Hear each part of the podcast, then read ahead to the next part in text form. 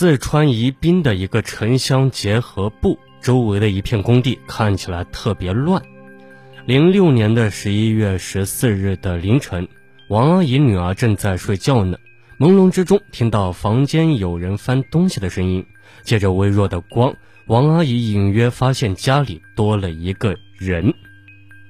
欢迎大家收听本期的《命案一千宗》，我是你们的主播顾言。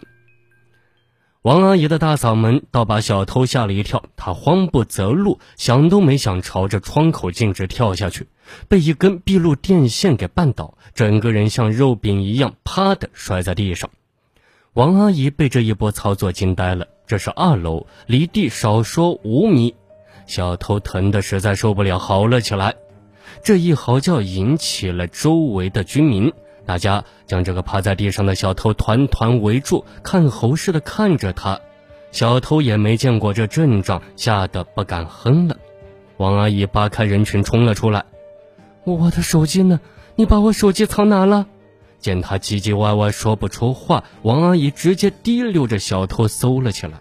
咣当一声，小偷衣兜里的两把刀掉在地上，周围的群众瞬间屏气凝神。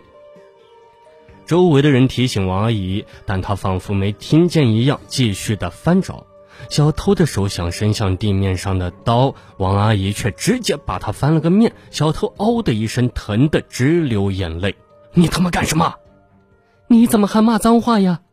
王阿姨终于找到自己的手机，同时顺带把小偷兜里的其他东西也掏了出来，港元、美元，还有一本黑色封面的小笔记本。王阿姨无意中翻开了笔记本，笔记本上的小学生字迹工工整整，日记内容没有写日期，断断续续地记录着。小偷拼命地想抢回笔记本，但万万没想到，王阿姨读出了声：“绝笔。”周围人笑出了声：“恨。”周围人又笑了：“我恨社会，社会也恨我。”哈哈哈的笑声越来越大。与其东躲西藏，还不如回去杀个痛快。笑声逐渐的消失。我杀人了，我今天杀了两个人。日记本上的文字终于引起了王阿姨的警惕。小偷想要化解尴尬，带头哈哈大笑，笑的眼泪都飙出来了。但是周围的所有人已笑不出来。王阿姨用失而复得的手机报了警，救护车和警车一同赶来。小偷被诊断为股骨粉碎性骨折，伤势非常的严重。眼下最重要的事就是送他去急救，但没想到小偷拖着半残的身子，一点点挪动着逃跑。医生们秉着救治病人的原则，将他直接抬上了救护车。小偷苦苦哀嚎着，祈求医生放自己走。小偷的迷之行为引起了警察的注意。王阿姨将搜获的东西交给了警察。警察从笔记本的夹层里找到一张陈旧的报纸截图，报纸上刊登着醒目的大标题：“悬赏十万缉拿凶魔，此人可能逃往广西。”这张通缉令正是零六年的八月份，大街小巷都贴着的董文宇 A 级通缉令，配合着日记上的文字。竟然还有人花钱买我的命，再加上通缉令上印着董文宇的大头照，正是小偷本人。这回小偷彻底懵逼了。警察因盗窃罪将失足摔伤的小偷逮捕，并送到骨科医院治疗。随即拿着信息进行比对，确认小偷就是董文宇。十七日，警方公布了一段审讯董文宇的录像。董文宇在心理防线崩溃的那一刹那嚎啕大哭。那个连续杀害六人并奸尸的“三幺幺”系列案件凶手，人们眼中的特种兵杀人、变态狂杀人、红衣女子的天煞克星，警察称为的神出鬼没、有很强的野生技能和反侦查能力的杀人恶魔，竟然是个笨贼，败在王阿姨的手上。董文宇因此被捕。结束了他做大做强的犯罪生涯，他到底是恶魔还是个二货呢？那时警方也不知道这个人到底经历了什么。一九七八年，一个叫董文宇的男孩降生在浙江省平阳县百间村，年幼时在爷爷奶奶的陪伴下长大。看着同村孩子常有父母相伴，董文宇总是问起奶奶，自己爸爸妈妈去哪了？这个问题，两位老人时常缄口不言。他偶尔能看见父母身影，但总是伴随着刺耳的殴打和谩骂。渐渐长大的董文宇，在村里被孩子孤立，不住有人在他背后指指点点，称他爸爸是个坏种，千万不要招惹他。董文宇并不明白坏种的意思，可因为这个，自己没有了玩伴，越来越孤独。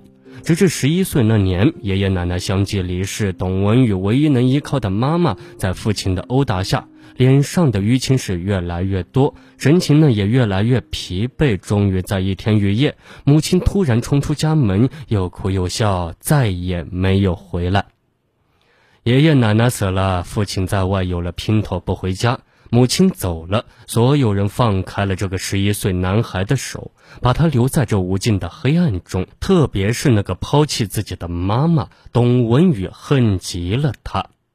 哥哥成了董文宇唯一的亲人，但孩子也养不活另一个孩子呀。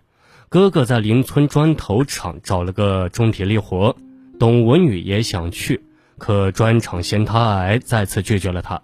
哥哥精疲力尽一整天，吃了上顿没下顿。董文宇只好自己去想办法，开始流浪儿的生活。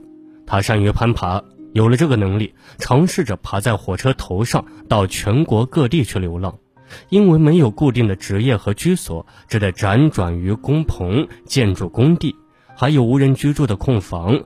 流浪生活让他练就超强的野外生存技能，虽然食不果腹，但好歹能活下。董文宇离开温州后，爬火车去了杭州。他喜欢这个地方，山清水秀，还有传说中白娘娘的故事，更笼罩一层神秘色彩。他决定在杭州乞讨，但没想到杭州那边有丐帮，要饭也是有门槛的。他坏了规矩，被一群老叫花子揍的是头破血流，差点命丧西湖边。为了活下去，虚弱至极的董文宇偷了一个女人的包，被抓后见到干净整洁的看守所，他连连谎称自己十八岁，竭尽全力地留在此处。这里不仅遮风挡雨，还有人给自己看病。董文宇不亦乐乎。可惜好景不长，没几天他便被释放，只得依依不舍地与此告别。他不敢再在这个地盘上出现，只能继续爬着火车继续远行。到了上海，第一次见到纸醉金迷的大都市，董文宇看傻了。在这样的城市里，他兴奋着，应该会有自己的一口饭吃，却不曾想，他第一口饭就吃了垃圾桶里的有毒食物。董文宇躺在市中心的街道上，人来人往，却没人看见他已瑟瑟发抖，濒临死亡。还是一个路过的老流浪汉可怜他，背着董文宇去医院打针，才把命保下来。董文宇第一次感觉到人与人之间的善意，他决定跟着老头在这个大城市里流浪。这一老一少结伴搭伙，藏在这繁华都市中。虽然受尽旁人的白眼与歧视，但董文宇第一次感受到如父般的温暖。似乎那上天总是要和董文宇开玩笑。简简单单生活持续了几个月。一天晚上，一辆横冲直撞的卡车在老流浪汉的身上碾压过去，卡车司机落荒而逃，唯留下董文宇对着血泊嚎啕大哭。他无助向周围人哭诉求助，呼喊着老汉名字，却眼睁睁看着尸体如垃圾般被清扫，冠以无名尸体随便火化。董文宇绝望了。他明明是世界上最善良的人，但却不值得有自己的名字。没有名字，如何让别人记住他？如果记不住，那生来一遭的意义到底有什么呢？他暗下决定，一定要找到自己的意义，在这凡人堆里留下自己的名字。老流浪汉去世前，留给了董文宇四百块钱。为了寻找生活意义，这次他不再想过乞讨生活。此时的他不过刚满十五岁，看着电视专卖店放的武侠片，不禁心潮澎湃，爬上火车去郑州一家武学馆学少林拳。没想到，不仅这四百元被武馆人骗去，还被几个大汉拳脚相向，打出门外。心有不甘的董文宇直接爬着火车去了少林寺，想要拜师。在山门外不停给和尚磕头，本想以诚动人，但武侠片中剧情迟迟没有出现，一连几天仍无人肯收他。那么董文宇是如何走上杀人奸尸的道路的呢？欢迎大家继续收听《命案一千宗》，警钟长鸣。我们下期节目再见。